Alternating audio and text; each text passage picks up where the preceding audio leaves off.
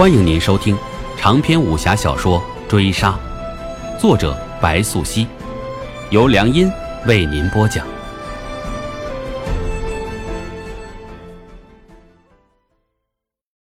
第六十五回，灵叶听罢，单看无忌的笑容僵在脸上，随即为他斟了一杯酒，观他一饮而尽，接着闻言：“父亲回到长安为外婆扫墓。”偶遇崔宇之女崔氏，两人不顾家族礼法，暗结珠胎。有了我，你知道的，这对家族来说是何等的耻辱。外公知道后，一张诛杀令，便欲了结我父母二人。师傅他为了我，为了父亲，与崔氏暗度陈仓，枪灭崔宇。可是，舅父杀了外公。我父亲也未能幸免，终究死于十三鬼之手。母亲虽平安诞下我，却也因此疯疯癫癫，再无清醒之日。这么说，上星也算是为了救你，为了救自己的胞妹，牺牲自我，背负弑父重罪。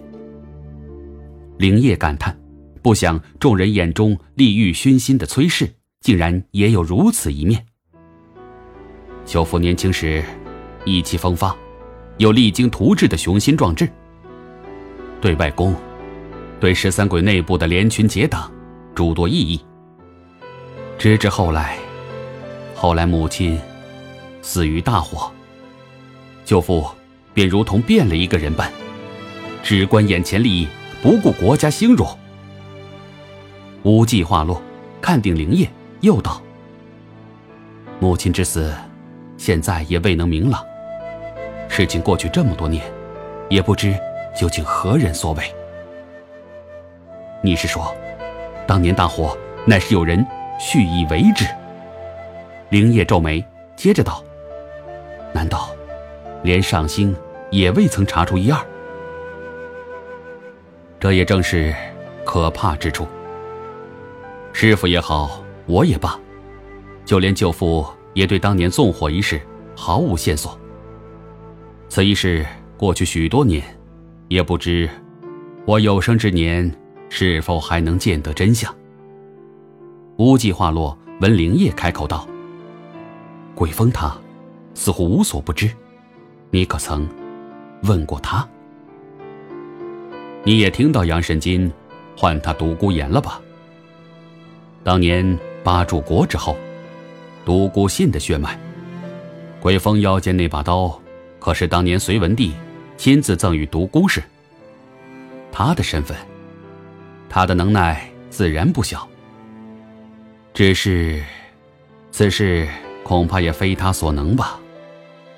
无忌叹气，无奈一笑，续道：“听罢我家族旧事，你我可是知无不言，言无不尽的兄弟了。”我知道你师父对你必然有着举足轻重的地位，但是，对于过去，你也不必太过上心。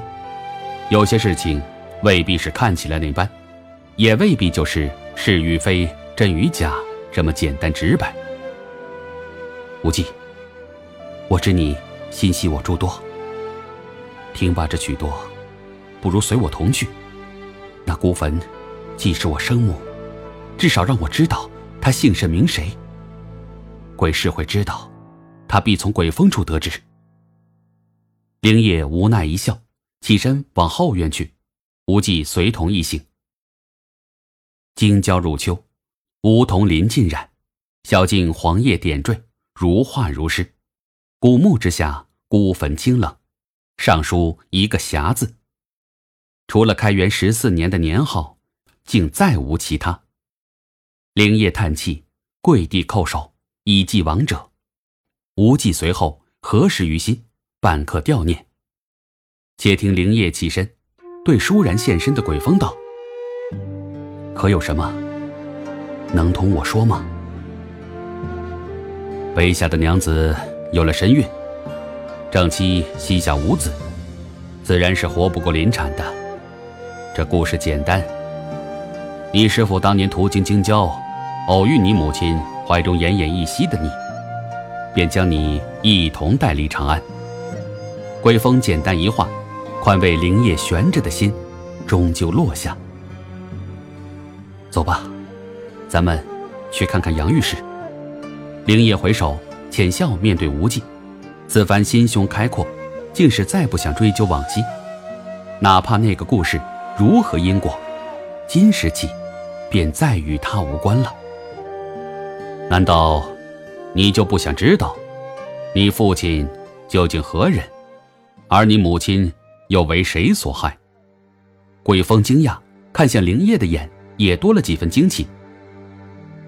我想知道，可即便知道，又能如何呢？难道真要去见素未蒙面的尊翁吗？让他见到现在的我，而母亲，母亲。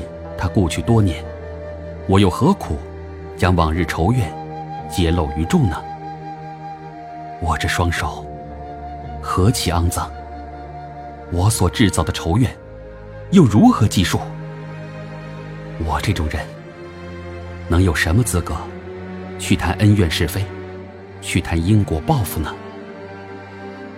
灵夜话至此，低手端看自己的双手，那双手。满是习武留下的厚茧与伤疤，那双手，就算屏蔽周遭感官，也能嗅到赤血沾染的腥臭味道。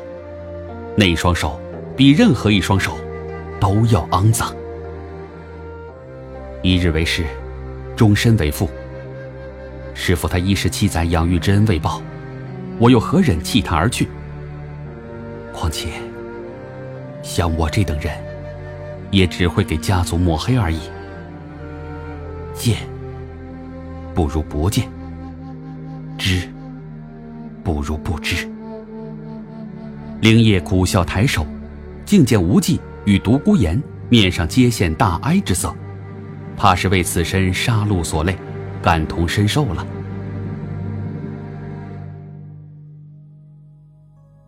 午时过后，鬼风提议杨慎金。将楚家娘子安置于此，由老僧代为照料，直至他诞下腹中骨肉，再行安顿。杨慎金二人对灵叶等人自是多番答谢，之后启程同行返京。夕阳时至，灵叶回府之时，李林甫正在等他。那个老人见罢灵叶，对他的一日失踪并不计较，反之狡猾一笑，招手灵叶近身。将中秋家宴之事委以重任。童幽再次醒来，已是半月之后。塞外出霜，天寒地冷。此番大军回营，他身负重伤，又得战功，自有表彰。可是他醒了，却只想回家。本回追杀播讲完毕，感谢您的收听。